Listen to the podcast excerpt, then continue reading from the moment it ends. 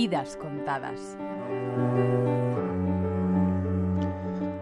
Al oeste de Londres está el cementerio de Highgate. Allí vi una sencilla tumba con tres nombres, los de Gabriele Rossetti, Frances Mary Lavinia Polidori y Cristina Rossetti, la hija de ambos. Los cuatro hijos del poeta italiano exiliado en Londres, Gabriele Rossetti, le salieron poetas y uno de ellos, Dante Gabriel, se hizo célebre también como pintor y referencia del movimiento prerrafaelita. Los otros tres vástagos fueron William, María Francesca y Cristina. Esta última, Cristina, fue retratada muchas veces por sus amigos los pintores prerrafaelitas. Fue, por ejemplo, modelo de su hermano Dante Gabriel en el cuadro titulado La feminidad de la Virgen María. Cuando Cristina tenía 14 años sufrió una severa depresión que a lo largo de su vida volvería a abismarla en etapas de melancolía. Su biógrafo Jan Mars sugiere que esa fragilidad fue el efecto de los abusos sexuales a los que fue sometida por su padre.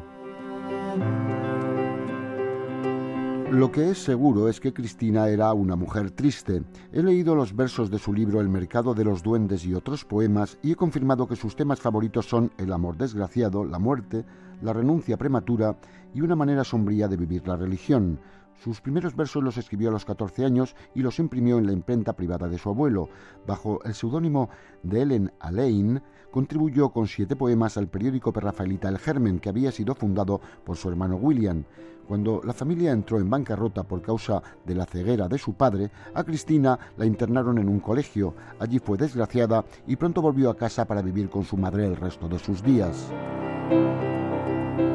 Era atractiva y tuvo pretendientes. Dos veces estuvo a punto de casarse, la primera con el pintor James Collinson, la segunda con el lingüista Charles Kay. A ambos los dejó plantados. Cristina era una devota intransigente de la iglesia anglicana. Se consoló de su soledad emocional escribiendo poesía para niños y páginas espirituales. Una estricta religiosidad gobernó su vida y durante diez años trabajó como voluntaria en la redención de prostitutas. No era partidaria del sufragio femenino y sin embargo es fácil identificar el feminismo en sus poemas. Se oponía a la guerra, a la esclavitud y a la crueldad contra los animales, pero sobre todo a la explotación sexual de las niñas.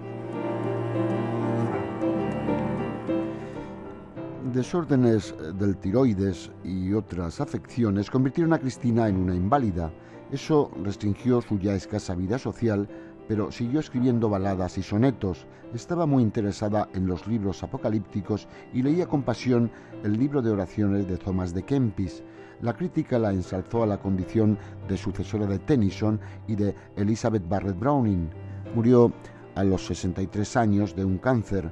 Sus poemas sucumbieron al olvido hasta que, en los años 70 del siglo XX, las feministas volvieron a rescatarlos vieron en su obra un erotismo reprimido.